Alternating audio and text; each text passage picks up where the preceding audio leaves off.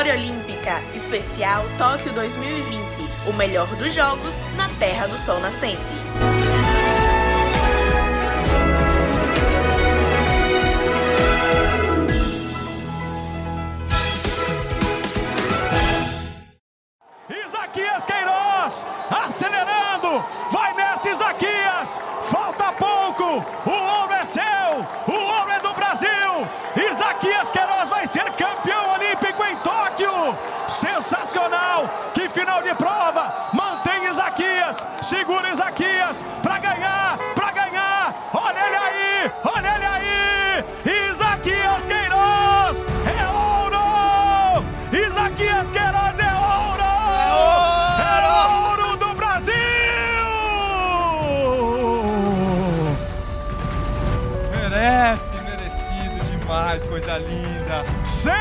Sensacional e sem palavras para dizer o que nós estamos vivendo. Sem palavras para dizer o que nós estamos vivendo, não só da medalha de Isaquias Queiroz, mas da Olimpíada que acabou. Sejam muito bem-vindos e bem-vindas. Este é o Memória Olímpica Especial Tóquio 2020, o melhor dos jogos na Terra do Sol Nascente.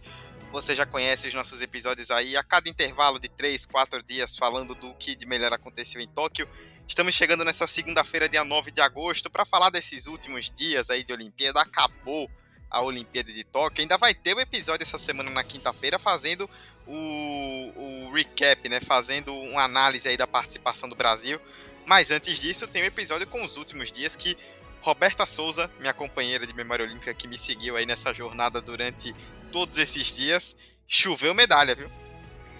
Como bons brasileiros, olá primeiramente, mas como bons brasileiros a gente deixou para conquistar um monte de medalha em cima da hora, né? A gente gosta de fazer essas coisas em cima da hora, a gente não foi diferente na Olimpíada, mas realmente foi uma loucura ver esses últimos dias, muitas medalhas ainda bem. A gente sai com um gostinho de que a gente poderia ter conseguido mais medalhas, pelo menos pela minha perspectiva, mas ainda assim o resultado histórico a gente supera a Rio 2016 né? Chegamos a 21 medalhas, igualamos o número de ouros. Então, ficamos muito próximos, coisa muito perto mesmo de entrar no top 10 de medalhas, mas terminar em 12 lugar é excepcional, né? Mostra que pelo menos é um sinal, claro, que se a gente realmente olhasse para os nossos esportes olímpicos, é, é, além da Olimpíada em si, mas durante todo o ciclo, a gente conseguiria coisas bem maiores. Justamente, só para atualizar então, nós terminamos na 12 colocação, melhor posição da história, com 21 medalhas, o nosso maior número também. Vencemos em ambos os casos a Olimpíada do Rio de Janeiro, com 7 ouros, igualando o recorde que também havia sido do Rio, 7 medalhas de ouro, mais 6 pratas e 8 bronzes, fechando aí as 21 medalhas. Tivemos 3 ouros e 3 pratas nesses últimos dias, e é sobre elas que nós vamos falar Lembrando sempre, né, que as nossas redes sociais, arroba Olímpica Memória, no Instagram tivemos os boletins aí, di aí diários, né? E no Twitter a cobertura em tempo real que varou todas as madrugadas. Foi uma loucura, mas deu muito certo. E no episódio até da quinta nós vamos falar também sobre como nossos números cresceram bastante, muito graças a vocês que nos acompanharam durante todo esse tempo. Sem mais delongas, para não ficar muito longo, porque tem muita medalha, vamos começar com a da narração que a gente ouviu na abertura, Roberta. Isaquias Queiroz, ele era o. A gente comentou no último episódio, né? Que no, na prova dos C2 mil metros ele ficou em quarto com o Jack Godman, mas ele não era favorito a ouro, era um candidato a medalha naquela prova. Nessa do C1, ele era realmente favorito a ouro e não deu chance, né? O Hao Liu, o chinês que ficou em segundo, terminou uma canoa atrás do Isaquias e ele ainda tirou o pé no final para poder comemorar ali na linha de chegada. Foi uma prova absolutamente dominante do Isaquias. É, Dudu, uma prova assim extremamente dominante, principalmente pensando que esse Raul Liu, quer dizer, os dois chineses que foram medalhistas na prova da canoagem da C2 estavam nessa final da C1. Então, o Isaquias, por mais que a gente não tivesse o Sebastian, né, o, o, alemão, que inclusive é o nome do filho do Isaquias em homenagem ao grande ídolo dele da canoagem. O Sebastião não conseguiu chegar à final e para muitos era a principal rivalidade ali de Isaquias. É, ainda assim, tinham grandes competidores ao lado dele na prova e ele mostrou uma dominância absurda. Ele largou muito bem, com 75 remadas. Bicho, um negócio absurdo. É muita remada, hein, bicho? É muita remada. Se você vi- se, dá, se pegasse o, o frame da, da largada de todos os competidores, é, no máximo ali os chineses que estavam em 70, 71, mas só Isaquias bota no 75. Então ele já saiu muito forte. E não é aquela coisa de sair muito forte e perder o ritmo. Não, ele saiu muito forte e ele manteve o ritmo muito forte. É tanto que, se eu não me engano, a média de remadas dele na prova foi 65. Negócio absurdo. O cara não, o cara não deixou chance. E, e ficou muito claro no- no- nos últimos 250 metros a distância que ele colocou pro chinês. E o chinês se matando. O chinês numa loucura tentando fazer milagre. E ele super tranquilo ali, ó. Não, não tô fazendo nada, tô com a, com a bandana, tava tipo Rambo mesmo. o cara é simplesmente espetacular e, e não tem muito o que dizer de Zaquias, né? É, falo muito pela. Não, pelo, não só pelo desempenho, que já é muito excepcional, mas pela entrevista dele pós-medalha e, e- e a preocupação que ele demonstrou, o, o- a, a, a- a consciência social que ele demonstrou de, de prestar homenagem às vítimas da pandemia, de, de dar forças a- às decisões do vôlei que, que sucederam né, à prova dele. Então, um cara que mostra ser, além de um grande atleta, uma grande pessoa, né? E mais um do Comitê Olímpico da Bahia, né? Rapaz, a Bahia tá. Foi melhor que muito país aí, viu, nessa Olimpíada, tá louco. Pô, foi top 30, bicho. Tá louco, bicho, que foi sensacional, realmente. É, você falou da entrevista dele, muito legal também, ele dedicando a medalha pro Jesus Morlan, né? O técnico dele que, que faleceu em 2018. Que era um cara que fazia o Isaquias ser muito obstinado por treinamento, né? Ele deixou, achei isso uma coisa de maluco, cara. Ele faleceu em 2018 e deixou a planilha de treinos completa até 2020, pensando na Olimpíada. E o Isaquias falou sobre como Jesus foi importante né, na, na- nessa trajetória dele. E ele chega a quatro medalhas olímpicas, né? Tinha ganho três no Rio, nenhuma de ouro, duas de prata e uma de bronze, agora tem o seu ouro. Ele igualou o Serginho do vôlei e o Gustavo Borges da natação, com quatro. Só fica atrás de Robert Scheid e Torben Grael, ambos da vela, os maiores medalhistas do Brasil, com cinco. E olha, ele vai chegar em Paris com 30, viu? Rapaz. Dá pra Não, passar. isso é, um, isso é um detalhe, Dudu, que algumas pessoas, eu vi algumas pessoas se questionando a respeito disso no Twitter, e é bom a gente trazer como informação aqui pro episódio. Em, na Rio 2016, aqui teve três medalhas, porque existia na Rio 2016 a prova do C1 200 metros.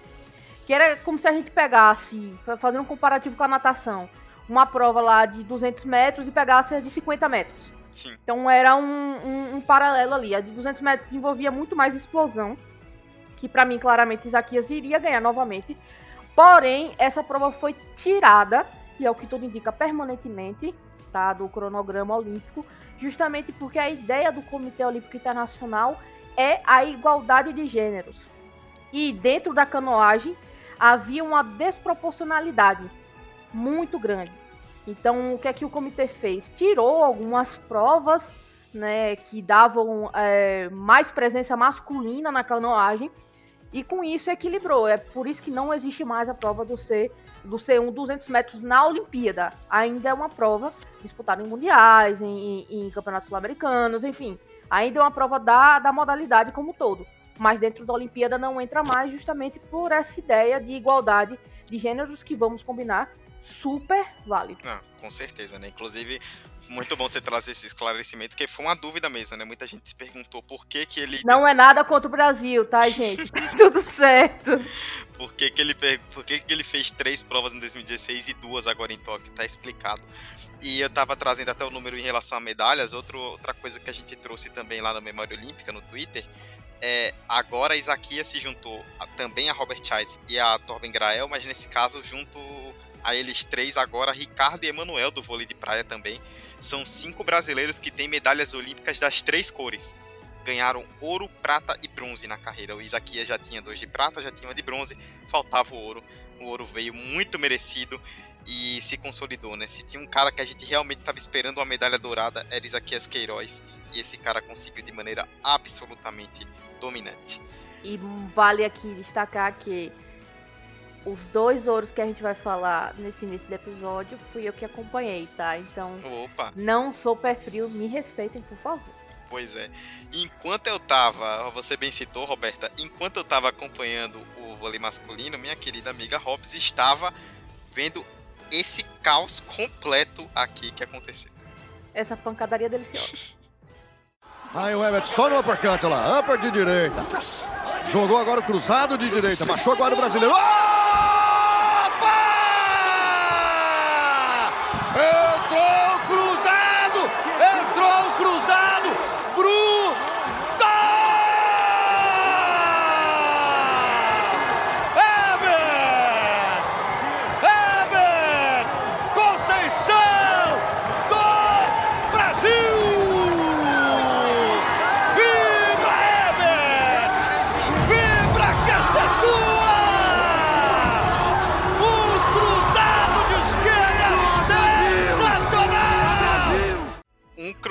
que, olha, o ucraniano tá procurando até agora o, o caminho de casa, viu?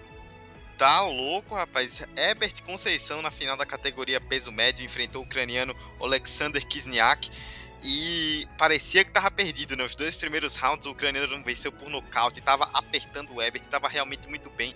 Só um nocaute no terceiro round daria a vitória ao brasileiro e ele acertou um cruzado espetacular. O Kisniak ficou grog no chão, ainda tentou voltar, não conseguiu. E Herbert Conceição conquistou o ouro. Olha, Roberto, eu vou te falar. Essa medalha. Cara, eu ainda tô procurando palavras para descrever, porque o que aconteceu foi coisa de maluco. E Dudu, vale destacar aqui que nocaute em boxe olímpico é raríssimo. Uhum. É raríssimo, gente, porque principalmente depois dessa mudança de regulamento que eles fizeram, de, de, de sistema de, de notas e tudo mais, é, tornou tudo muito mais amarrado. Então o atleta tenta sempre buscar a dominação, claro, do ringue, mas tenta não ceder espaço e por isso fica mais difícil dos caras encaixarem nocaute, ou as minas encaixarem nocaute. E eu, eu tava acompanhando essa luta e atualizando, e eu tava ficando muito irritada. Porque vocês não, não sabem, vão descobrir agora, eu já fiz um tempo de Muay Thai. Apesar Ô, de não ser louco! boxe, apesar de não ser boxe, muito do, da trocação do Muay Thai tem a trocação que o boxe tem. E eu fiquei muito agoniada, porque o ucraniano tava sendo muito displicente. Só que ele tava mantendo uma pressão tão grande no Ebert que não dava margem para o Ebert impor a distância dos golpes. Então tava um negócio, não tava. Não era qualidade do ucraniano, era puramente pressão.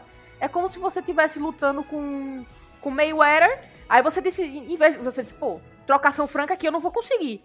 Vou colar no cara. Porque se eu colar no cara, ele não vai ter a distância para dar soco. E o ucraniano ficou nessa. Só que pela dominação que ele estava impondo tudo mais do centro do ringue, os árbitros deram por unanimidade os dois primeiros áudios pro ucraniano. Sendo que Ebert estava sendo mais efetivo. Os golpes que, entra- que, que ele dava entravam. Só que pelo, pelo, pela pressão e pelo volume, o ucraniano estava na frente. E, bicho, aí chegou no terceiro round, eu acho que o ucraniano sentiu e cansou muito. E a gente, Roberta, só antes de você completar, pelo menos eu tava vendo assim em grupos, né, no Twitter, enquanto eu tava fazendo vôlei também, já tava meio que um discurso que, pô, foi sensacional, chegou longe, a medalha de prata tá ótima. De repente ele acerta, Porque, assim, não tinha outra opção pra ele. sim, Entendeu? Não tinha outra opção pra ele. Até mesmo se ele colocasse todos os juízes 10-8, ou seja, ele não desse o nocaute, mas tivesse dominância completa da luta no terceiro round, e ainda assim empatava tudo. Porque o ucraniano tinha feito 10-9, 10-9. sim. Então não tinha muita saída. Não tinha saída pra Ebert. E assim, começou o terceiro round com um pique que o ucraniano vinha. Só que aí eu, se- eu senti que ele tava cansando. Porque cansa você impor tanto volume e tanta pressão. É. E aí eu vi o Ebert, pouco antes desse cruzado que ele encaixou, ucraniano ficando muito junto do Ebert, mas sem força pra pressionar. E aí o Ebert tava encaixando os uppercut. Aí eu tava na minha cabeça, rapaz, mas se pega um uppercut desse no queixo esse ucraniano voa no chão que não sabe nem o nome do pai e da mãe. e aí, do nada, o ucraniano abaixou a guarda para tentar trocação franca com o Ebert. Eu digo, é agora. Por quê? Dentro de uma trocação franca, depois de dois rounds que você tá pressionando, seus, seus braços já não estão aguentando direito. Então sua trocação não vai ser a mesma.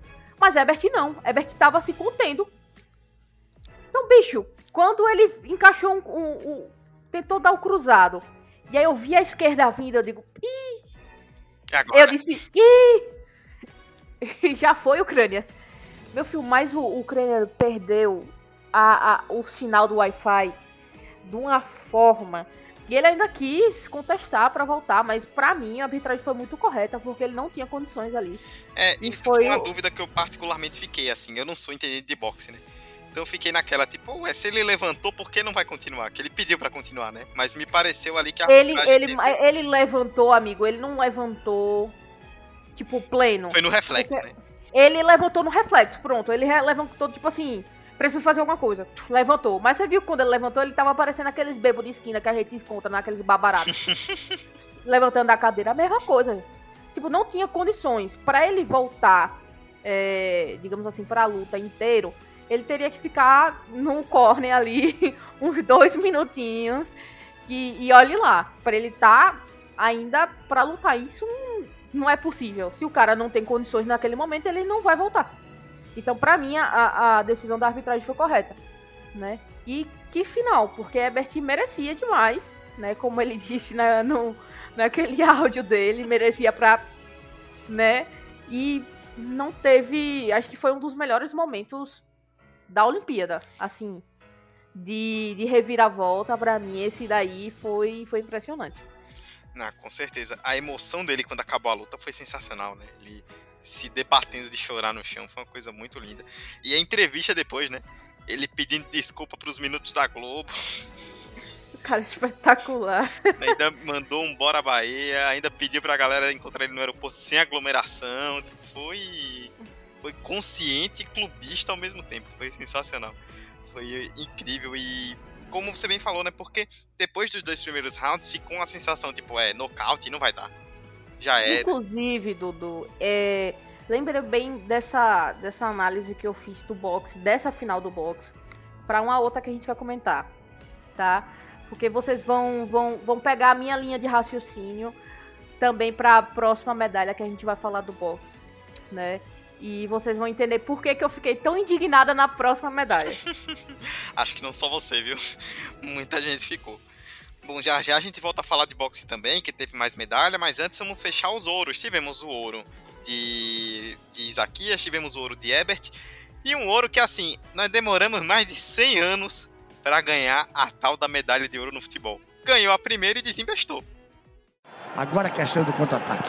Vai, Antônio, vai. Mostra que você está inteiro. Com a perna esquerda, tentou o lançamento para Malcolm.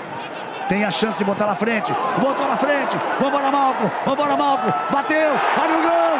Olha o gol. Olha o gol. Olha o gol. Gol!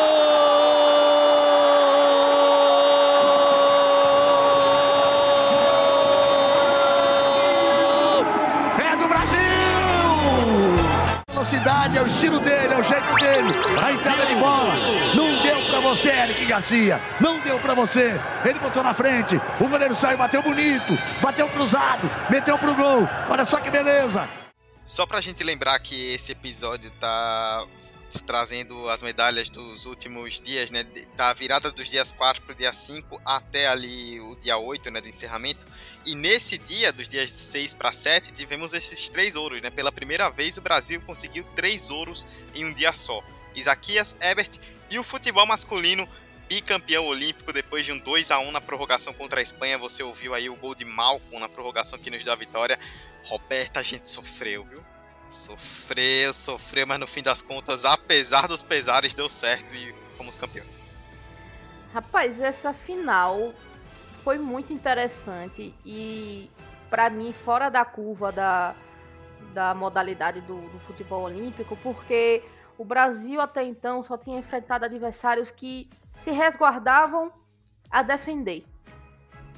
E a Espanha, por ser a Espanha e por ter jogadores de, de extrema qualidade, eles também vieram para propor jogo. Então foi um jogo muito franco e, consequentemente, muito nervoso, né? Porque, além da rivalidade em si, a arbitragem foi horrorosa. Nossa, tá louco. O que deixa tudo ainda mais nervoso. Não dá nem pra comentar o tanto de lance duvidoso e errôneo dessa arbitragem, né? Mas, enfim, a gente consegue compreender aí porque quem ficou por conta de decidir os árbitros que iriam para a Olimpíada foi a FIFA. e a gente já sabe a ótima relação entre FIFA e COI. Então a gente já não esperava muita coisa. Mas enfim, em linhas gerais, foi um jogo muito franco, muito bom. É... Ainda bem que a gente não foi para os pênaltis. É, por favor. Pelo amor de Deus. E Malco entrou muito bem. Eu acho que o, o, grande ponto aqui é o seguinte: Jardine demora muito para substituir. Inclusive, Escola Renan dá os Escola outros. Renan, ia falar isso agora. Escola Renan dá os outros fazendo nome. Mas é, a grande sorte dele é porque ele substitui. Demora a substituir, mas quando substitui, o, o cara vai bem. Malco entrou super bem. E ele recebeu um passe de Anthony que tava morto. Que a gente tava tipo assim, por que, que não saiu o Anthony ainda? Por que, que Anthony ainda tá em campo? Porque o menino tava esgotado. Só que ele achou essa bola pra Malcolm, e Malcolm por estar com os dois pulmões, né? O famoso dois pulmões, é, conseguiu definir muito bem a jogada. E a gente conseguiu vencer. Esse ouro é super importante, porque por muito tempo no futebol olímpico, a gente já até falou sobre isso em episódios, não de, de toque específico, mas episódios convencionais nossos, a respeito do, do futebol olímpico, de toda a dominância que teve de leste europeu, enfim, de todo esse contexto.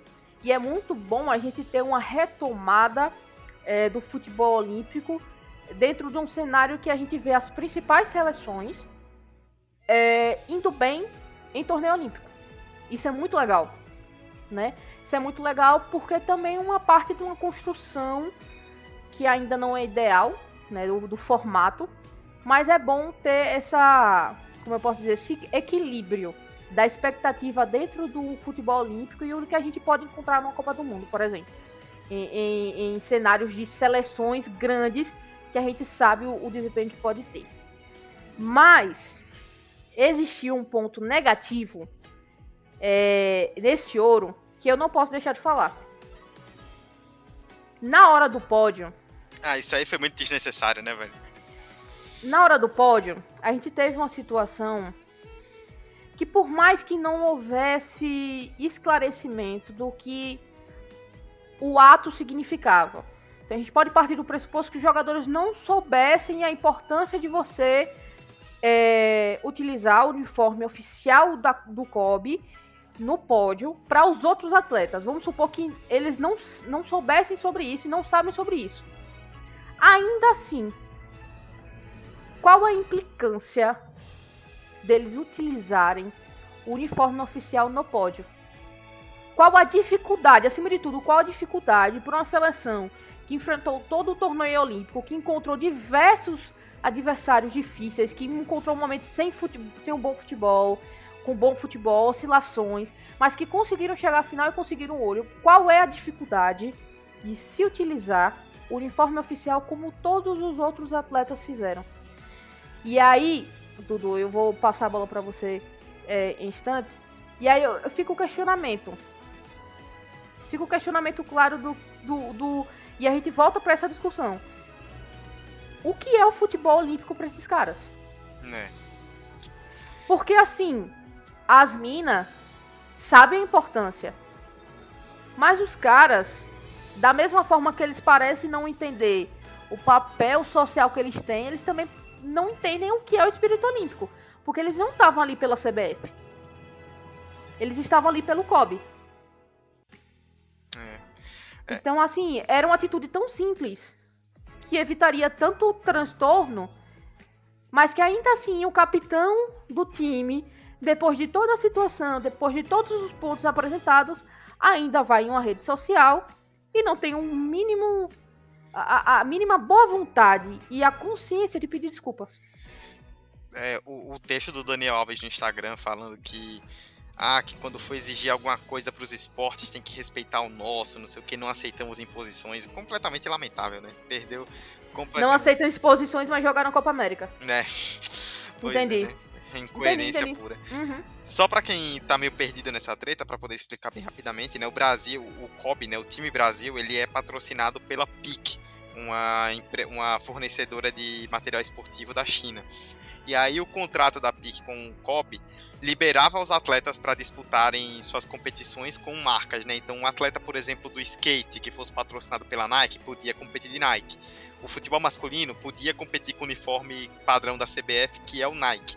Mas durante as durante é, a- no- o- as atividades de mídia na Vila Olímpica e em cerimônias de premiação, eles tinham que usar a roupa da PIC. Tanto que nós todos vimos no, nas cerimônias de pódio os brasileiros que ganhavam medalha utilizando agasalhos verde e amarelo, né? Eram da PIC.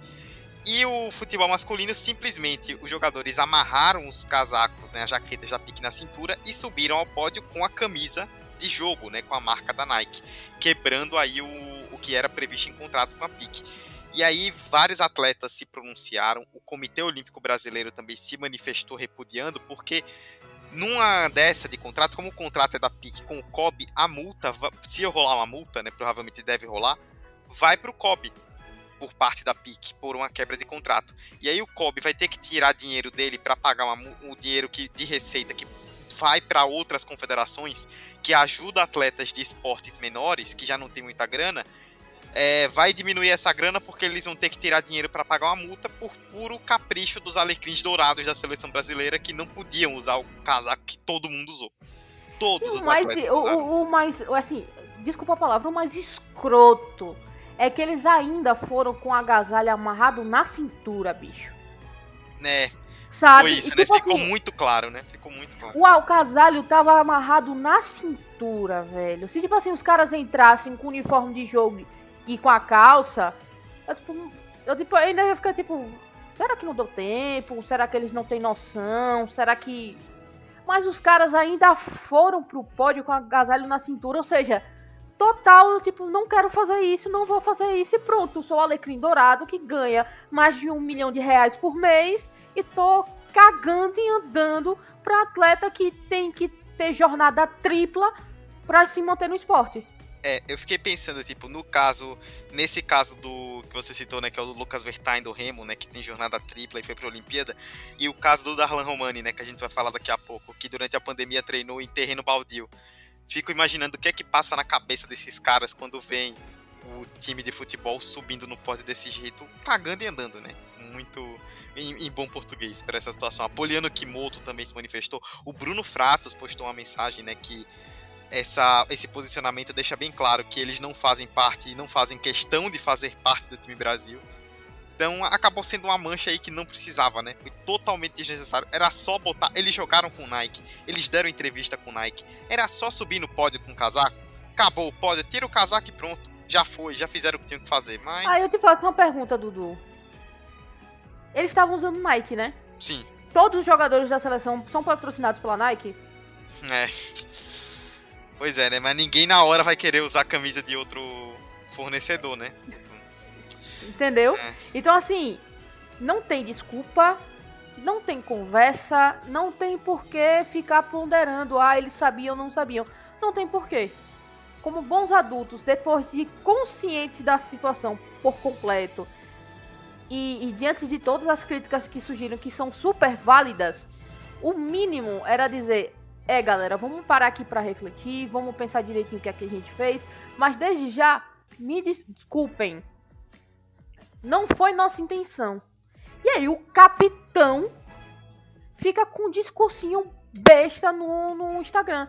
E um monte de atleta da seleção comentou embaixo, apoiando ele. Então, assim, fica mais do que claro. A gente não tem uma seleção brasileira que realmente atende às, ao espírito olímpico dentro da Olimpíada. A nossa única seleção brasileira de futebol que atende ao espírito olímpico dentro das Olimpíadas é a seleção feminina. E é por isso que o futebol não pode sair do, da Olimpíada.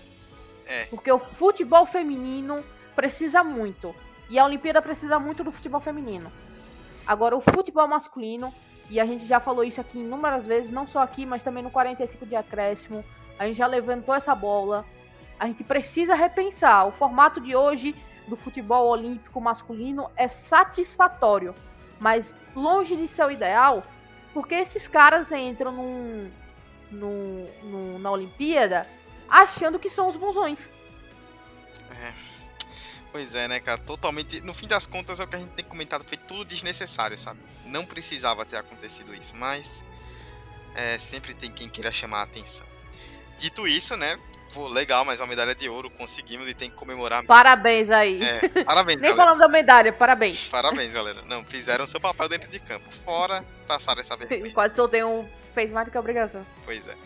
Bom, a gente falou dos três ouros, vamos falar então das três pratas. E a primeira delas é do esporte que chegou de vez coroando o Brasil com muitas medalhas nessa Olimpíada. Medalha de ouro para esse aí, Keegan Palmer, e o Brasil vence. O Brasil representado Pedro Barros é medalha de prata no skate masculino. Pode medalhar. Medalha sobe o som, o Brasil tá no pódio. O abraço do Luizinho que foi gigante, pode sorrir, Pedro. Uma história, uma vida de skate. É o skate, terceira medalha do skate brasileiro em Tóquio e foi com o skate park masculino. Pedro Barros, medalha de prata, ele que é uma das grandes lendas recentes aí da história do skate, não só no Brasil, mas no mundo. É, fez 86,14 pontos na volta decisiva, ficou com a segunda colocação atrás de Keegan Palmer da Austrália, que meteu um 95,83 e Corey Ai, Jr. Deus, eu, não, eu prefiro nem, nem falar sobre isso. e Corey Jr. dos Estados Unidos com bronze. Roberta, antes da gente falar que poderiam ter sido os dois brasileiros, a gente vai falar sobre isso, mas antes, é, pelo nome que construiu, pela história recente, o Pedro Barros não tem como não dizer que ele não merecia, né? Mereceu demais essa medalha. É, Dudu é, é um dos nomes mais fortes do skate park nacional. É um cara que ditou muito o ritmo do esporte no país. Um cara já extremamente reconhecido dentro do Brasil e também fora do Brasil. E o cara mais experiente dos três que estavam ali na final. Né, porque vale destacar que é um, uma coisa super importante, foram os três brasileiros para a final. Cara, isso é espetacular. É, são, são oito atletas na final. E os três brasileiros estavam lá. Né? Um outro detalhe aqui é que não teve japonês. É. Né? Mas ainda assim o Japão disse assim: hum, dois brasileiros do pódio, não. E aí deram um jeito de dar esse bronze aí pro americano. Mas enfim, em Minas Gerais, o Pedro é um cara espetacular. É, dita, como eu disse, dita muito o ritmo do, do, da modalidade no país. E é muito bom ver não só ele chegando a essa conquista, é, mas também o discurso que ele teve, né? E, e uma coisa que o skate vem para marcar e para deixar nas nossas mentes é o, o, o, o, quanto eles são o espírito olímpico. Uhum, é. Eles representam. Né? É, eles representam o espírito olímpico. Se tem um esporte que deixou pra gente é, a mensagem de espírito olímpico foi o skate. A gente não tem o que falar. É. Aqui, aquilo é espírito olímpico, é você entender a competitividade, você entender quem está ao seu redor, mas acima de tudo vocês se verem como iguais. E que todos são capazes de chegar à medalha, chegar ao ouro. Porque todo mundo tá ali porque merece. E você, e você saber respeitar o seu adversário. Você torcer pro seu adversário. Porque não adianta, assim, você, né? O torcedor brasileiro, vamos combinar aqui, que talvez tenha secado umas crianças aí pra cair. né? Mas, assim, enquanto competidores, você via que os caras estavam o tempo inteiro um puxando o outro, sabe? Pra um fazer melhor que o outro. Porque eles sabem que isso também é importante pra modalidade. Então, muito massa essa con- conquista do Pedro Barros, mas não deixamos aqui de citar Eu Robo em Tóquio. Continua, continuou. Porque esse, esse bronze não ter ido pra Luizinho, rapaz. É, rapaz, é. Luizinho mereceu demais essa. Fez uma apresentação digna de, de medalha de bronze aí, pelo menos, mas acabou ficando com o Corey Jr. americano. A gente nem tem muito o que falar, né? Tipo, já deixamos bem claro aqui que o negócio não foi como a gente esperava. O, o australiano realmente não teve como alcançar. Eu acho, eu, dar minha opinião de leigo de skate. Eu não achei que foi uma apresentação para 95. Amigo, eu vou. Minha, minha perspectiva foi o seguinte. Eu não sei se você, eu acho, você não chegou a acompanhar a bateria, né? As classificatórias. Não, eu não acompanhei. vi, tava em outro esporte, não cheguei a ver. E o que é que aconteceu? Diferentemente da, do, do parque feminino e também diferentemente do que tinha acontecido no street, tanto feminino como masculino, a primeira bateria do parque masculino foi fraca. Uhum. E aí chegou a bateria 2, os caras subiram um pouco mais o nível. Chegou a bateria 3, subiram mais o nível. Chegou a bateria 4, tava lá em cima. É tanto que a, a, entre os primeiros colocados ali, tirando os brasileiros que vieram das baterias anteriores, eram os caras da bateria 4. Porque foi a galera que subiu o sarrafo. Teve muito cara bom que ficou de fora, porque na bateria deles eles não subiram o sarrafo. Uhum. E aí o que é que, o que é que eu senti na final? Que o primeiro cara a fazer o sarrafo lá em cima, eles disseram: "É agora que a gente vai dar notão". Só que eles não esperavam que logo em seguida desse cara viesse o sarrafo muito alto também. E aí eles meio que ficaram sem padrão, Sim. entendeu? Eles tipo, eles ficaram sem teto para dar notas altas. Porque como é que você dá um 93 e aí o cara logo em seguida faz uma apresentação muito boa, que seria digna é, é, de uma nota talvez até maior do que o 93. Só que você fica tipo, dois maior do que 93 pra ele? Faz sentido? Faz sentido. Faz sentido? Não faz sentido. E aí os caras ficam, ah, não, não 80 e pouco, tá bom. Sabe? Eu acho que essa foi a grande questão. Tipo, como eles botaram a nota muito alta do, do australiano, ficou uma coisa meio. Tipo, a gente esperando notas muito, muito altas de outros, sabe? Tipo, então acho que isso acabou gerando a discrepância, mas de qualquer forma. E eu vou te. E assim, minha opinião leiga. É, a, a apresentação de Luizinho, pra mim, merecia nota mais alta do que a de Pedro. Olha, eu fiquei com essa sensação também. Tipo, acho que o australiano merecia ter ganho, mas poderia ter sido Luizinho e Pedro no, no pódio. Tipo, nessa ordem. Eu fiquei com a sensação que Luizinho ia tirar uns 88, 89. Eu, e eu já tava na minha mente, pô, Pedro vai ficar com bronze, mas Luizinho vai ficar com a prata. E aí, do nada, a nota do Luizinho foi menor do que a do norte-americano, que eu não entendi nada. E outra coisa, vale a gente destacar aqui, tá? Pedro Quinta está de parabéns, apesar de não ter, não ter ficado entre o top 4, né, que a gente tá comentando aqui. O Quintas não deixou de arriscar Sim. que é o mais importante. Não adianta você fazer uma, uma volta padrão. Você tem que se arriscar. Você tá na final olímpica e ele se arriscou. Ele pode não ter tido o melhor desempenho que ele esperava e que ele teve na bateria. Mas foi o cara que se arriscou e merece todos os parabéns do mundo. Enfim, os três caras que foram pra final do parque, os três brasileiros, foram excepcionais. E a gente tem que ter muito orgulho do esporte, né? Eu espero que vai vir breakdance também, né? 2024 vai ser vai ser doideira Paris, viu? A gente vai até falar sobre Paris, mas velho, tem muita tem muito esporte bom, esporte que tem e tem alcance e que merece estar na Olimpíada. Só basta o Coi dar uma olhadinha com carinho aí, né? Porque tem muito, muita coisa que pode ser. pode atrair mais atenção dos jovens para os jogos. E foi um acerto e tanto, skate e, surf principalmente. Ah, com certeza, ficou legal demais, demais, demais. O skate sai muito maior do que entrou nessa Olimpíada e com certeza trouxe uma legião de fãs aí que não tava, que estão conhecendo agora o esporte. Vamos para a segunda das três pratas. Essas duas já foram no último dia de Olimpíada. Vamos puxar primeiro, nós já falamos de um ouro nesse esporte, agora vamos falar da prata. Deu Kelly Harrington, da Irlanda. Kelly Harrington fatura a medalha de ouro na categoria até 60 quilos. Tocou mais a brasileira, ficou com a medalha de ouro. E a nossa Beatriz Ferreira foi uma guerreira, foi uma guerreiraça. Valeu demais, Bia. A sua trajetória foi linda demais, Bia. Foi um espetáculo, representou. Não tem que pedir desculpa não, Bia. Você é medalha de prata. Não tem que pedir desculpa não, Bia. Pelo contrário, você é medalha de prata. Beatriz Ferreira acabou perdendo a final para a irlandesa Kelly Harrington e foi medalhista de prata olímpica. Roberta, quer discorrer? Peraí, eu tô. Deu deu até uma respirada aqui. Respira, respira, respira. Gente, vocês se lembram que eu há pouco falei sobre o boxe, sobre a dominância de ringue, sobre a pressão, sobre o volume, tudo isso se aplica a Bia. Ela tinha o controle do centro do ringue, ela tinha pressão sobre a adversária, ela estava impondo o volume.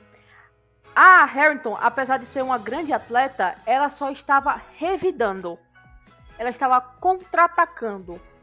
E os, os, os rounds foram basicamente isso. Óbvio que a Harrington estava acertando ótimos golpes de contra-ataque.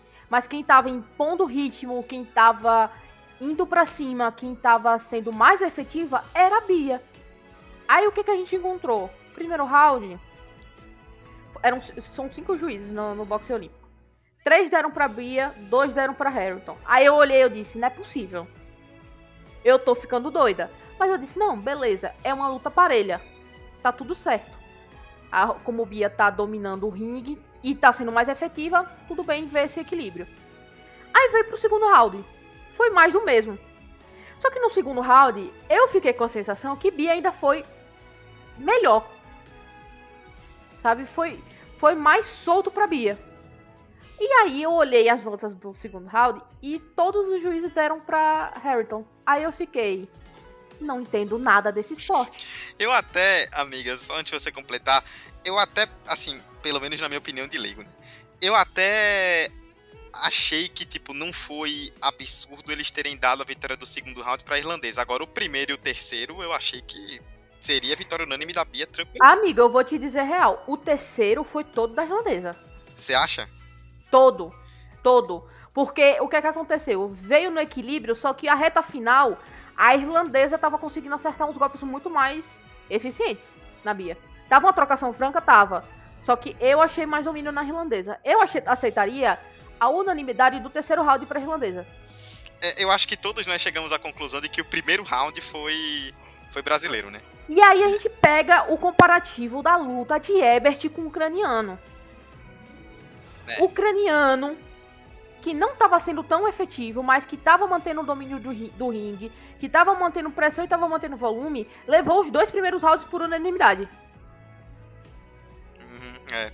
Acho que o que pegou foi isso, né? Tipo, se a gente pegar a, a luta do Ebert e depois a luta da Bia, que foram em dias aí seguidos, né? O, ficou Não a sensação de que não padrão, foi o mesmo critério, não- né? Não teve mesmo critério. E, é, e foi por isso que eu fiquei tão chateada. Eu, eu falei, até quando acabou a luta, eu digo, gente, eu não vou assistir, eu vou dormir. Eu falei, galera, hoje deu pra mim. Tá bom já, já tava um, um, uma- um- um negócio estranho no vôlei. Eu disse, gente, depois dessa daí eu vou, ó, não tendo mais nada de esporte de luta. Acabou pra mim, vou dormir, viu, pessoal? Porque não tem jeito. E eu senti que a irlandesa, inclusive, ficou muito surpresa com o resultado. Aí eu- foi, foi quando eu tive a plena convicção de que algo, é- algo de errado não estava certo. Agora, até pra gente ter uma ideia de como é subjetiva nessa coisa do boxe, que a gente ficou indignado com o resultado, tipo, a irlandesa apareceu até um pouco meio. Não é não surpresa, mas até um pouco. Talvez não esperasse tanto. Mas a Bia, quando desceu do ringue que deu entrevista, falou que ela mereceu a vitória. Ela, a irlandesa, no caso. Tipo, você vê como essa coisa de boxe ela é muito subjetiva, né? Tipo, depende muito de quem tá analisando, e aí qualquer situação que. que seja o resultado, tipo, eu acho que a vitória deveria ter sido da Bia. Mas se a vitória fosse da Bia, também ia ter gente questionando, ué, mas a irlandesa foi melhor, tal, tipo, seria de qualquer forma, quando a luta é muito parelha e parte pra decisão do juiz, aí sempre vai gerar uma decisão que acaba sendo controversa. Eu acho que a grande coisa da irlandesa foi que ela tinha uma distância muito boa em relação à Bia. Porque ela tem, um, ela tem uma envergadura maior. Então, apesar de Bia estar tava, estava impondo o ritmo estava uma luta muito parelha e ela estava sendo muito, muito pressionada, a irlandesa no caso, por ela ter uma envergadura maior, ela estava conseguindo responder melhor do que, por exemplo, o Ebert conseguiu contra o ucraniano. Esse é um ponto. Porém, eu ainda acho que dentro daquele contexto não cabe um 5 a 0 para pra irlandesa. É, Foi 5 a 0 gente. Foi decisão unânime. é foi muito Numa luta completamente parelha. Então, assim, fica aquele gostinho de que, mais uma vez, em Tóquio, a gente tem problemas com a arbitragem. Não tem porquê, gente. É, é, é a realidade. O que é que, o que, é que me ainda me, me acalma um pouco o coração? eu sei que Bia vai chegar para 2024. E eu acho bom as atletas que forem enfrentar ela já chegarem já se recuando. só dando passo pra trás. Porque essa bicha vai chegar em 2024 pancando até o árbitro. É, não duvido. Mas é legal também que a gente, no fim das contas, né? Foi. A gente tem que exaltar, né? Tipo, Óbvio que a gente fica triste, fica incomodado com a forma como aconteceu, mas tem que exaltar, né? Campeã mundial e agora medalha de prata em Olimpíada. Espetacular. Ela é um atleta espetacular, não, não tem o que falar. E a forma como, tipo, essa luta foi muito parelha, porque a irlandesa também já foi campeã mundial. Era uma luta que tava todo mundo esperando na final como uma luta realmente dura. Mas todas as outras adversárias que a Bia pegou, ela surrou sem, nenhum, é, sem nenhum tipo de piedade. Então a campanha foi espetacular e como a gente ouviu na narração, né, até o áudio dela ali, depois ela vai na câmera pede desculpa, não tem que pedir desculpa não. Foi uma campanha espetacular e tem que estar muito feliz mesmo por conquistar essa medalha de prata. As mulheres braçudas vencem novamente. e como Roberta bem citou, ao mesmo tempo em que Bia conquistou a prata, tivemos outra prata, que foi a última medalha do Brasil nos Jogos de Tóquio. Sacando a Roberta. Time americano para fechar. Larson, ponto de ouro para os Estados Unidos. Exatamente a líder desse processo. Faz o ponto do título inédito para os americanos. Um time comandado por Kart Kirali, que é tetracampeão no vôlei. Na quadra, na praia, como jogador e agora como técnico. E o vôlei brasileiro é medalha de prata com as mulheres. Talvez o mais improvável entre todas as possibilidades do vôlei. A última medalha do Brasil foi a prata no vôlei feminino na final em que não teve chance, infelizmente, né? 3 a 0 para os Estados Unidos com 25-21, 25-20, 25-14. Estados Unidos conquistando no vôlei feminino primeiro ouro, já tinham chegado em duas finais, perdido as duas justamente para o Brasil. E o Brasil a primeira prata, né? Chegou em duas finais, ganhou justamente as duas dos Estados Unidos. Mas, Roberto, assim, a sensação que fica, né? Pelo que a gente esperava da seleção feminina antes da Olimpíada, saiu muito melhor do que a encomenda, né? Eu vou ter um pouco de dificuldade de falar a respeito desse, desse jogo. Então, se quiser que eu fale mais, é só fazer uma introdução aí e eu complemento, tá? Não tem problema não. Porque em linhas gerais, eu vou falar do ponto positivo. Ok, gente, eu sou muito fã da seleção feminina de vôlei. Tipo assim, muito, muito, muito fã.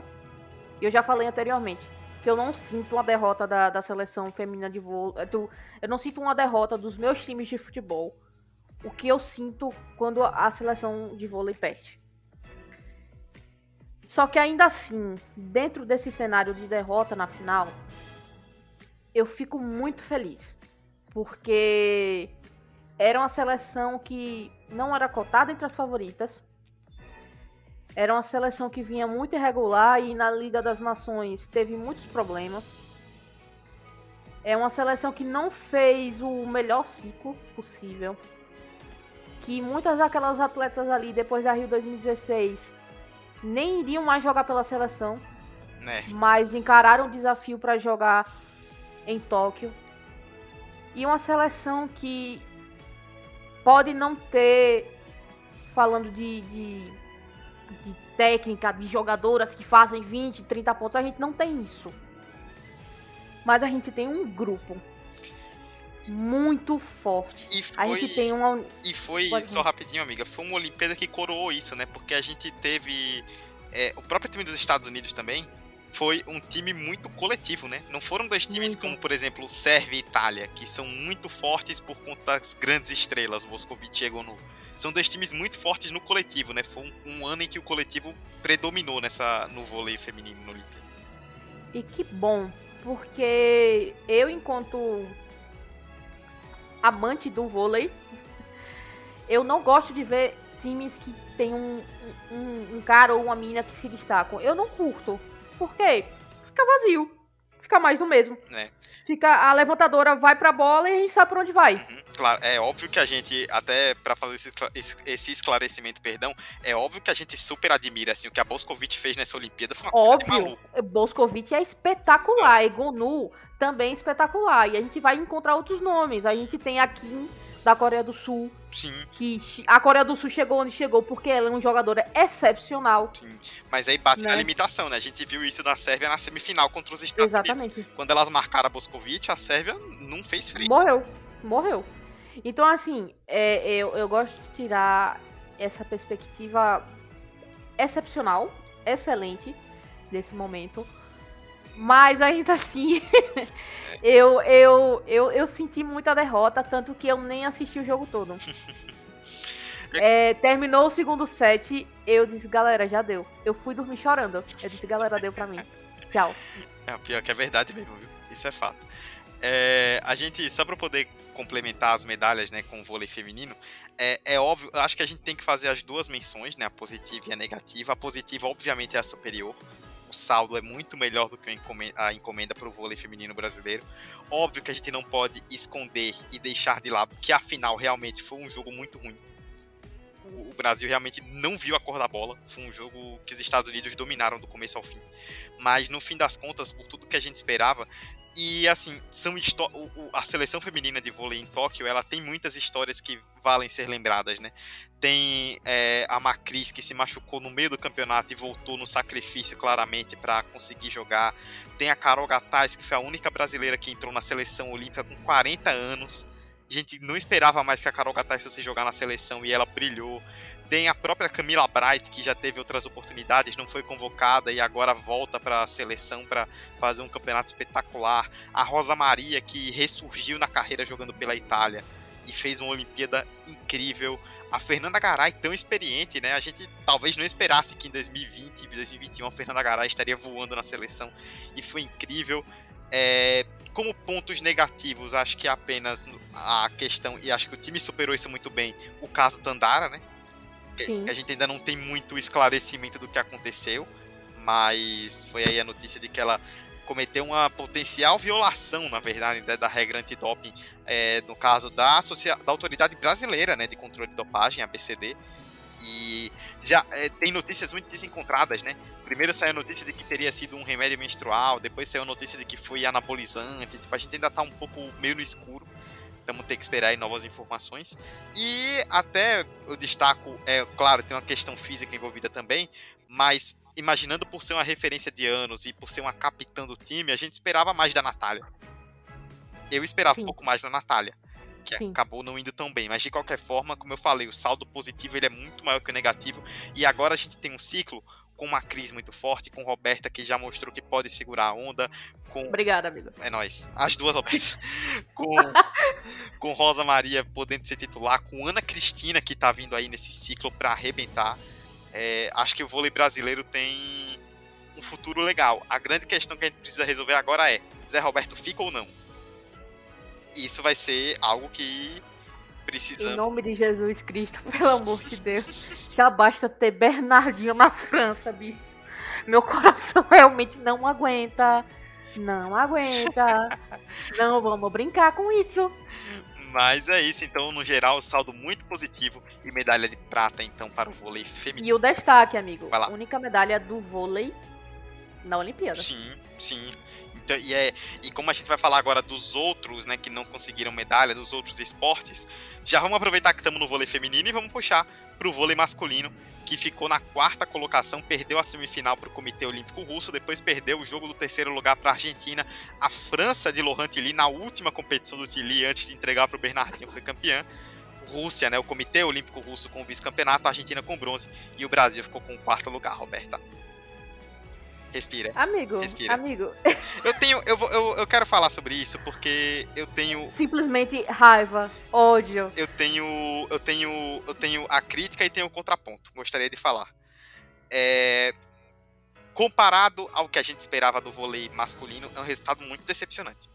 A gente colocava, nós falamos isso na prévia, né? O, o vôlei masculino era muito candidato favorito a ouro e, e, ficar no quarto lugar é realmente um candidato, é um, uma, um, algo decepcionante. Realmente a gente, os jogadores, a comissão técnica, nós, todo mundo esperava no mínimo uma medalha, no mínimo.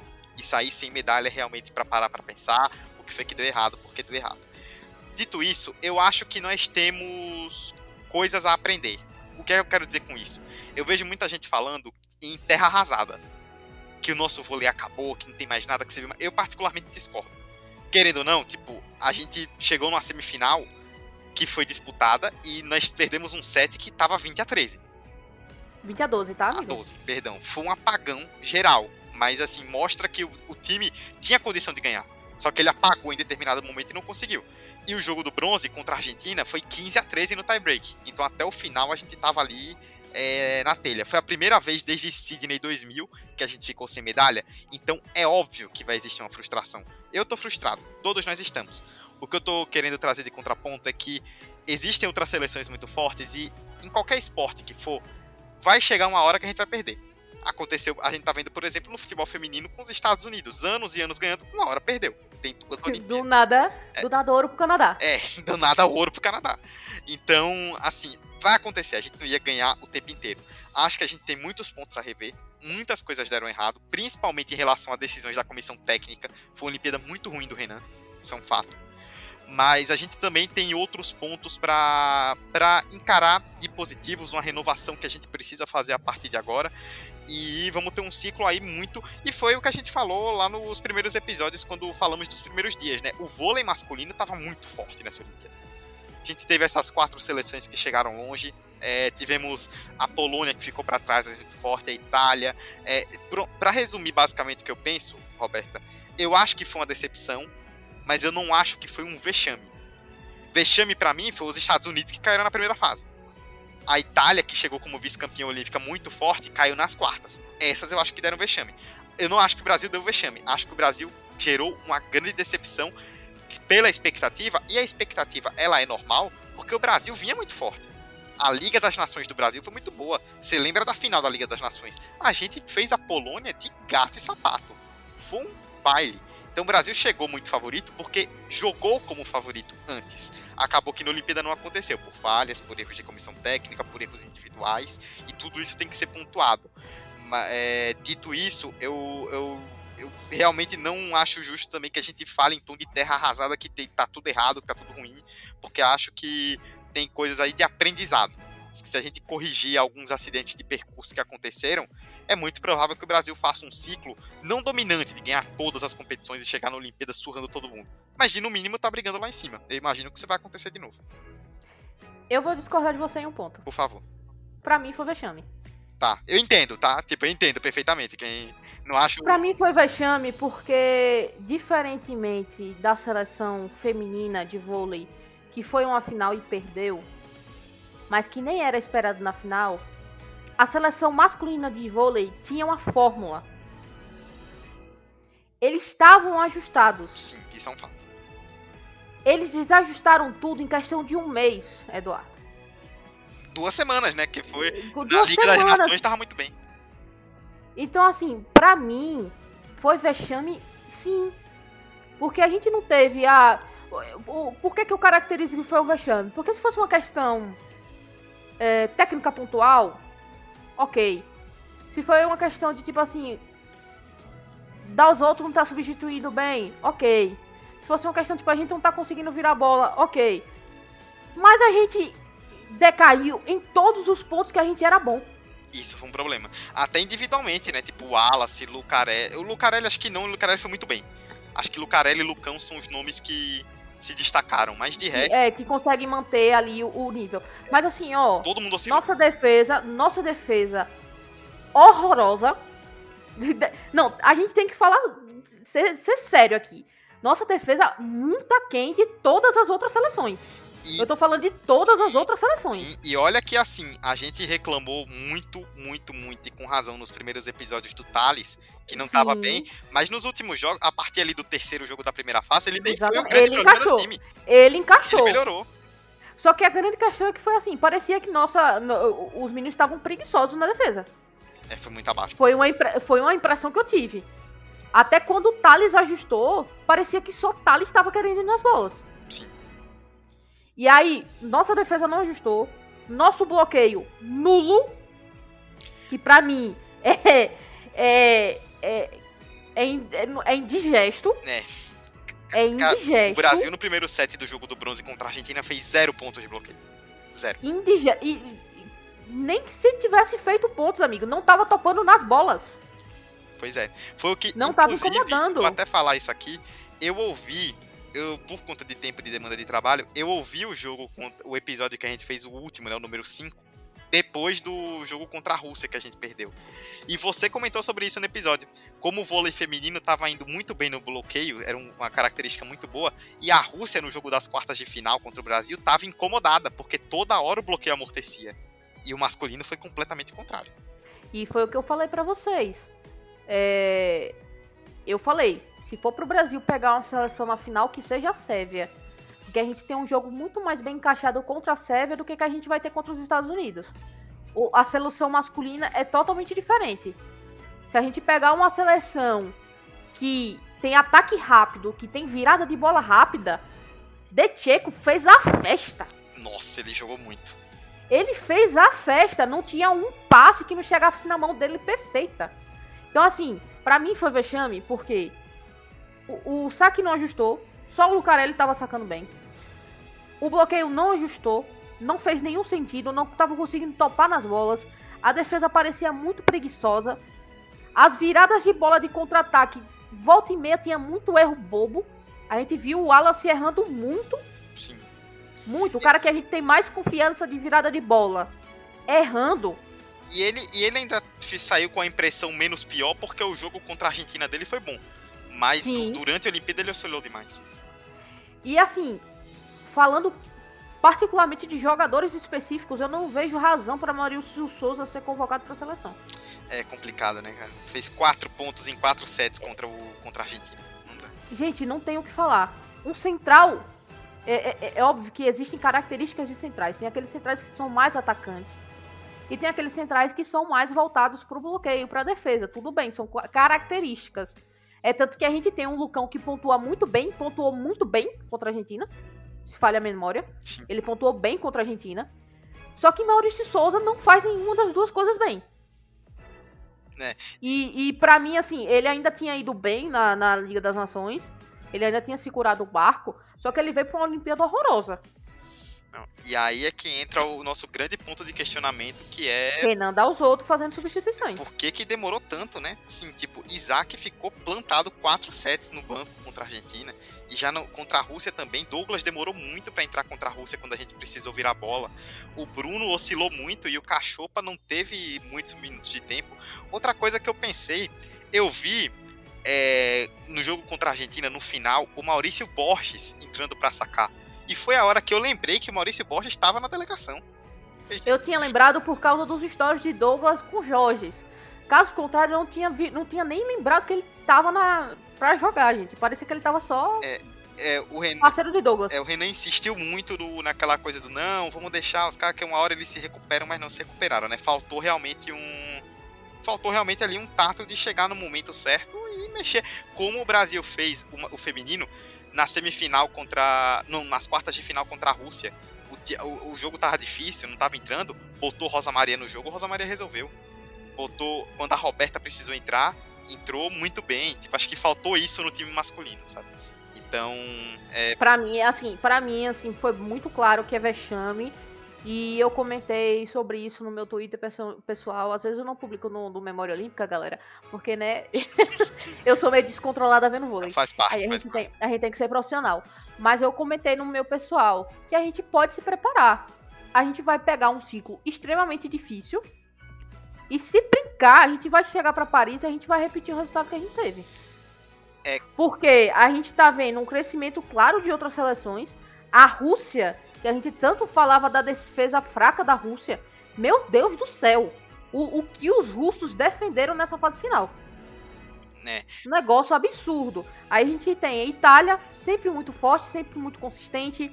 A gente tem Polônia, que foi um- fez um vexame, mas ainda assim é a Polônia. A gente tem os Estados Unidos, que a gente pode falar o mesmo, mas ainda é os Estados Unidos.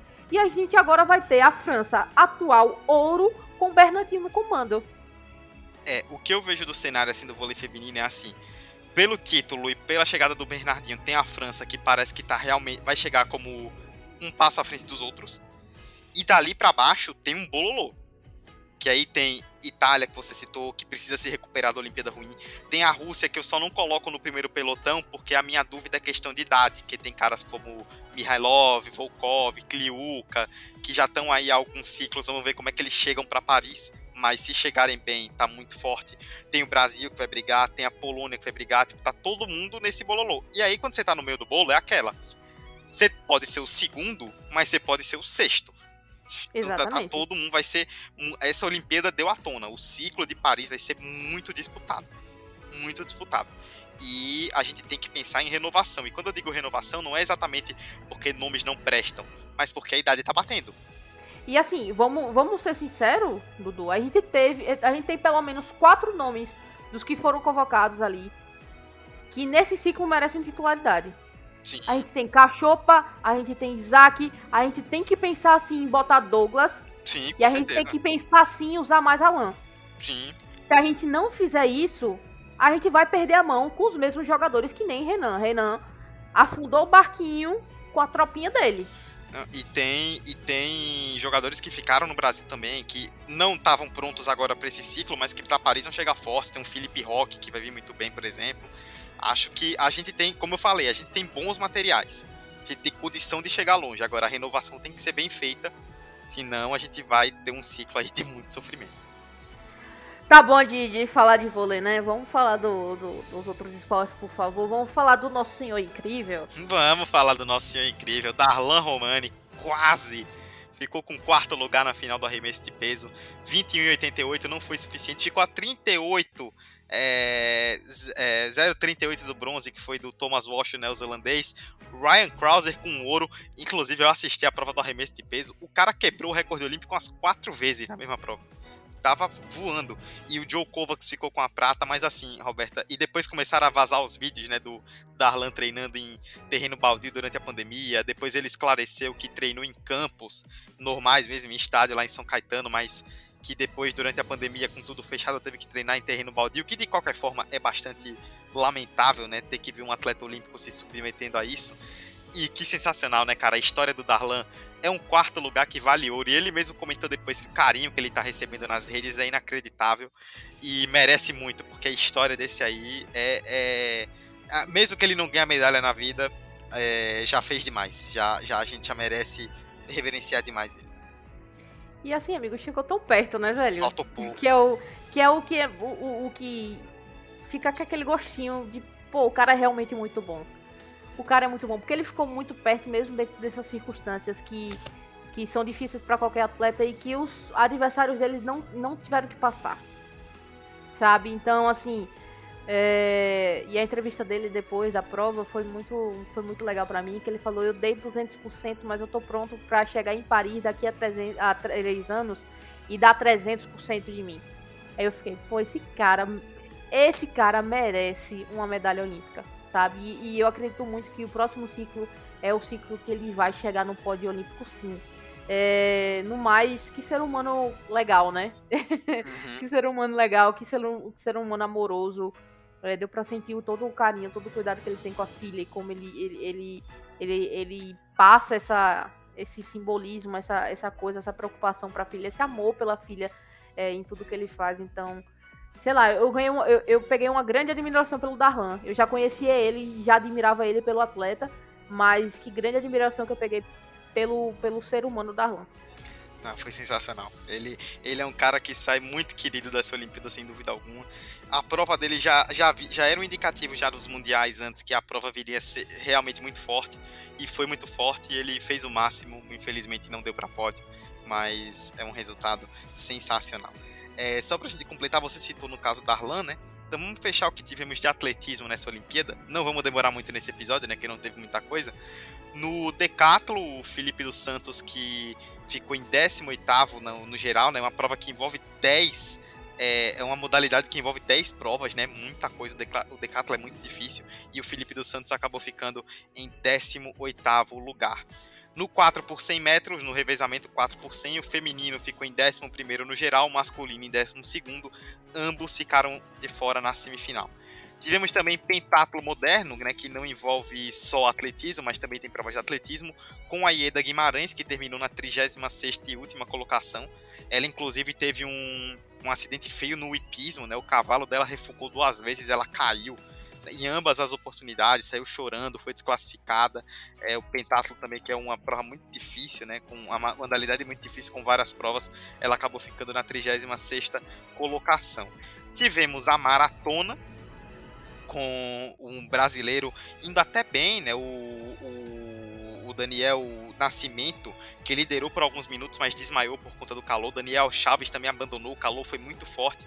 O Paulo Roberto de Paula foi o único brasileiro que completou em 69 O Eliud Kipchoge, o keniano recordista mundial, foi bicampeão olímpico, realmente dominante. E para fechar atletismo, Roberto, eu vou ser muito sincero para você.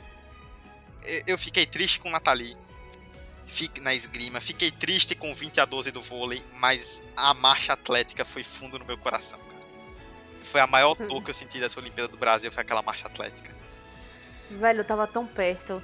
Não, eu comecei, eu tava acompanhando a marcha atlética né, lá pro Twitter e daqui a pouco, 5 e pouca da manhã, eu começo a gritar no grupo, gente, alerta de medalha. Vai rolar medalha. A Erika Senna foi muito bem, ficou no primeiro pelotão o tempo inteiro. Na 19 de 20 voltas, na penúltima volta, ela abriu a última volta em terceiro lugar. Só que para quem não sabe, né, não é marcha atlética, você não pode correr é, com os dois pés fora do chão, correr normalmente. Você tem que correr sempre com o um pé no chão. Por isso que eles correm de um jeito todo torto, né? E se você ficar tirando o pé do chão o tempo inteiro em determinado momento, rola uma punição. E com três punições, você tem que fazer uma parada de dois minutos, que é praticamente fim de prova, né? E a terceira punição veio para ela na última volta. Na verdade, pelo que indicaram, a indicação foi na penúltima e apontaram para ela que ela teria que cumprir na última. E ela ainda chegou em décimo primeiro, mas estava com bronze na mão e acabou perdendo. A, a Antonella Palmisano venceu italiana, né? Pro, é, dobradinha da Itália na marcha atlética masculina e feminina. E pra gente a medalha que estava tão perto acabou escapando. É, Dudu, foi triste dentro de um contexto, tipo assim, que a gente criou uma expectativa. É. no meio da prova, a gente criou uma expectativa no meio da prova. A gente, a gente conhecia a, a, a qualidade da Erika Senna e, e teve um ciclo muito bom, treinando bastante. É, e aí no finalzinho, cara, e, e, e, eu vi a entrevista dela, né? Ela falou que, na verdade, ela nem tava querendo alcançar a colombiana que tava na frente dela, que ia pegar a prata. Não era a intenção dela.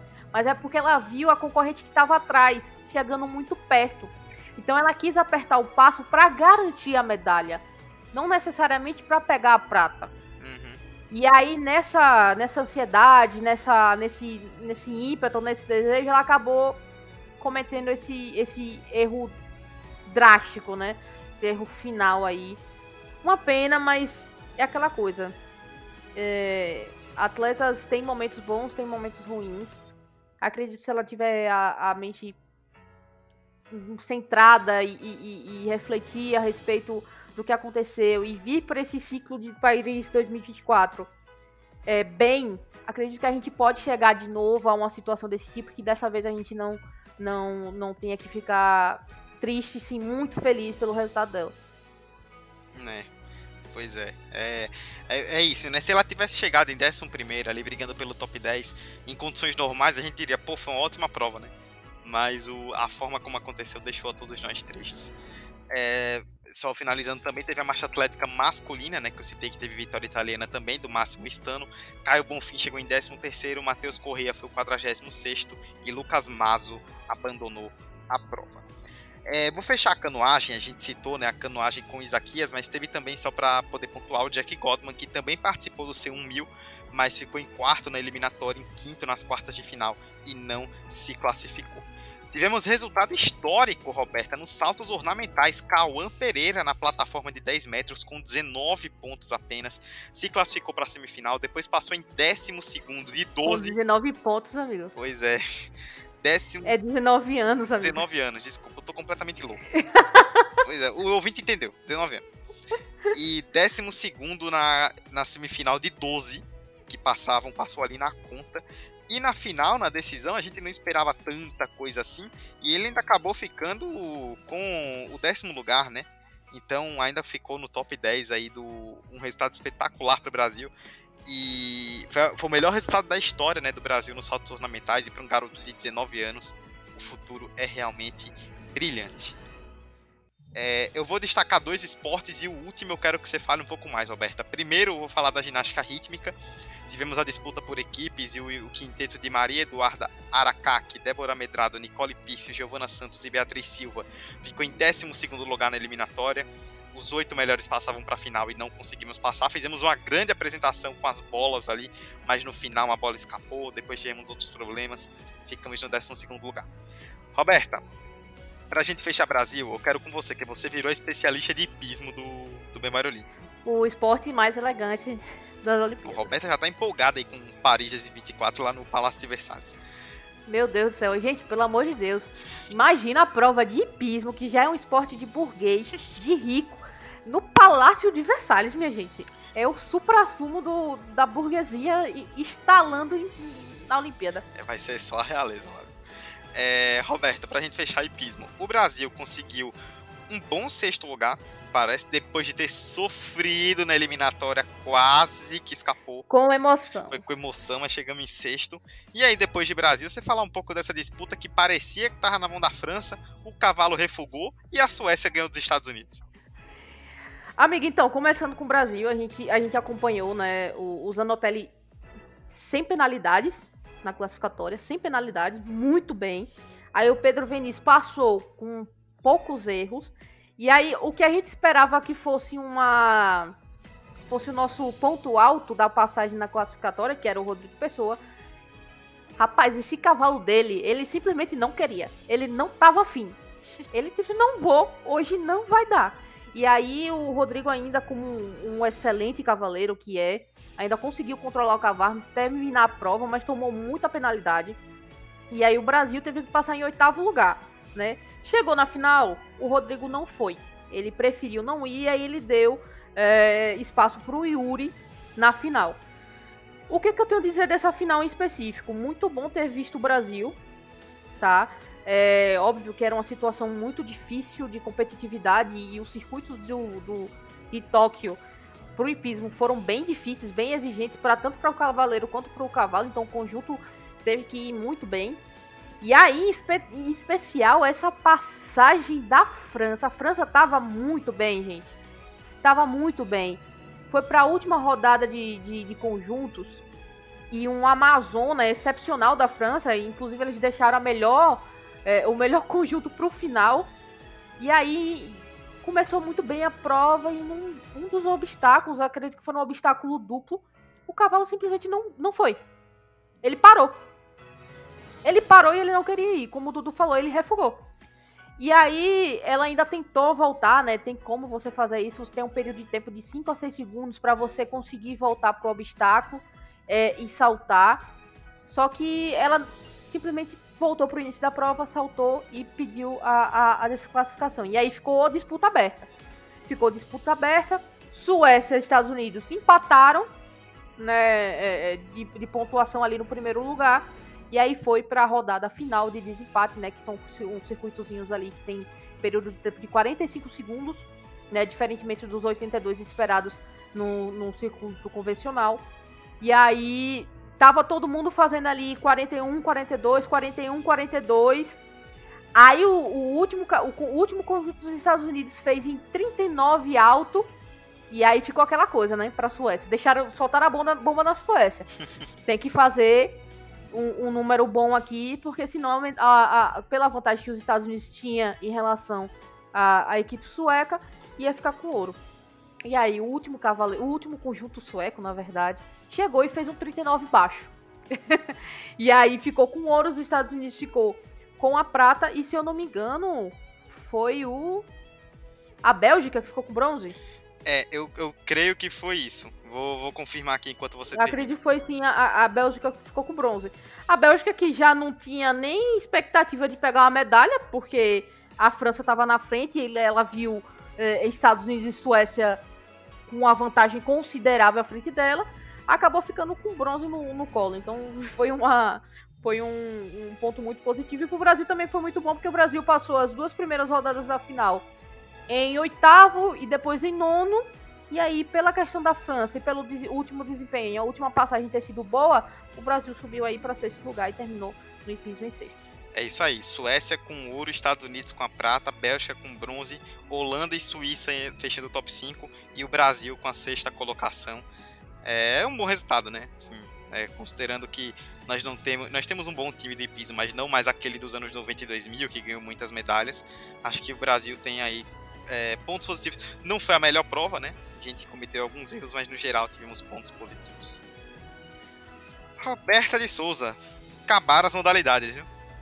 Acabamos. Falamos de tudo de Brasil aqui nessa Olimpíada. E como eu falei, ainda vai ter o um episódio de quinta-feira, que é o geralzão aí com resumo de destaques. Inclusive, pessoal, a gente, a gente vai ter esse episódio na quinta-feira. Esse episódio de resumo tá saindo hoje. Então vocês têm um tempo aí para mandar nas nossas redes sociais, tanto no Twitter quanto no Instagram, o que é que vocês querem que a gente comente nesse episódio resumão completo, entendeu? O que é que vocês querem que a gente recapitule, se quer que a gente fale da abertura, se quer que a gente fale do fechamento, se quer que a gente fale de alguma situação específica, de alguma, algum, algum destaque internacional que vocês se lembraram que queriam que a gente comentasse aqui.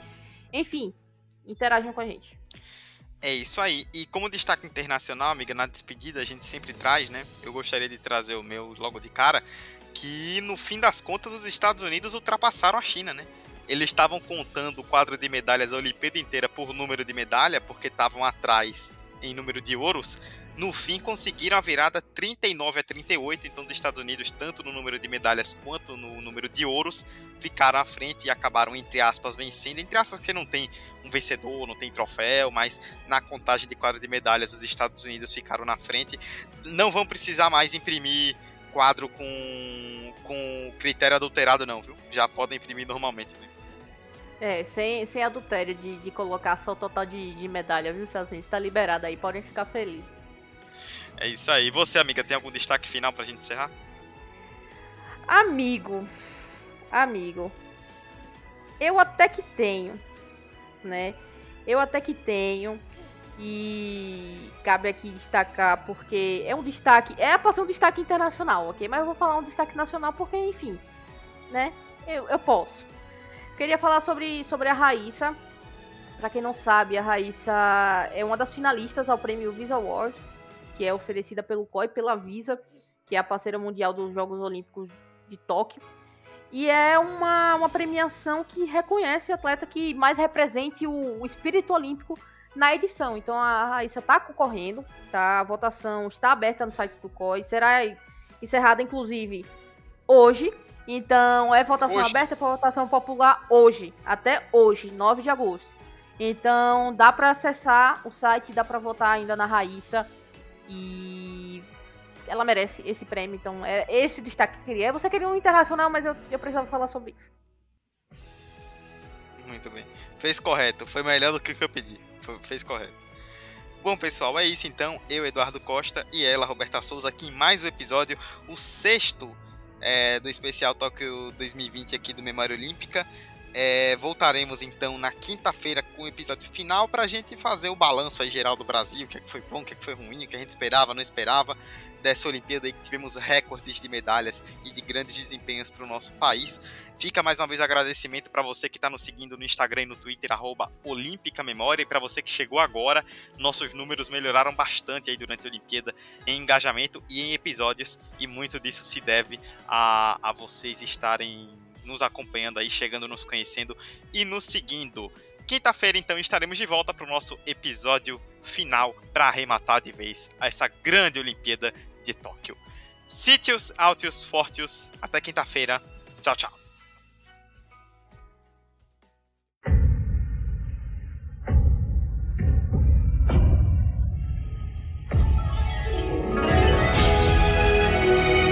Memória Olímpica Especial Tóquio 2020 O melhor dos jogos na Terra do Sol Nascente.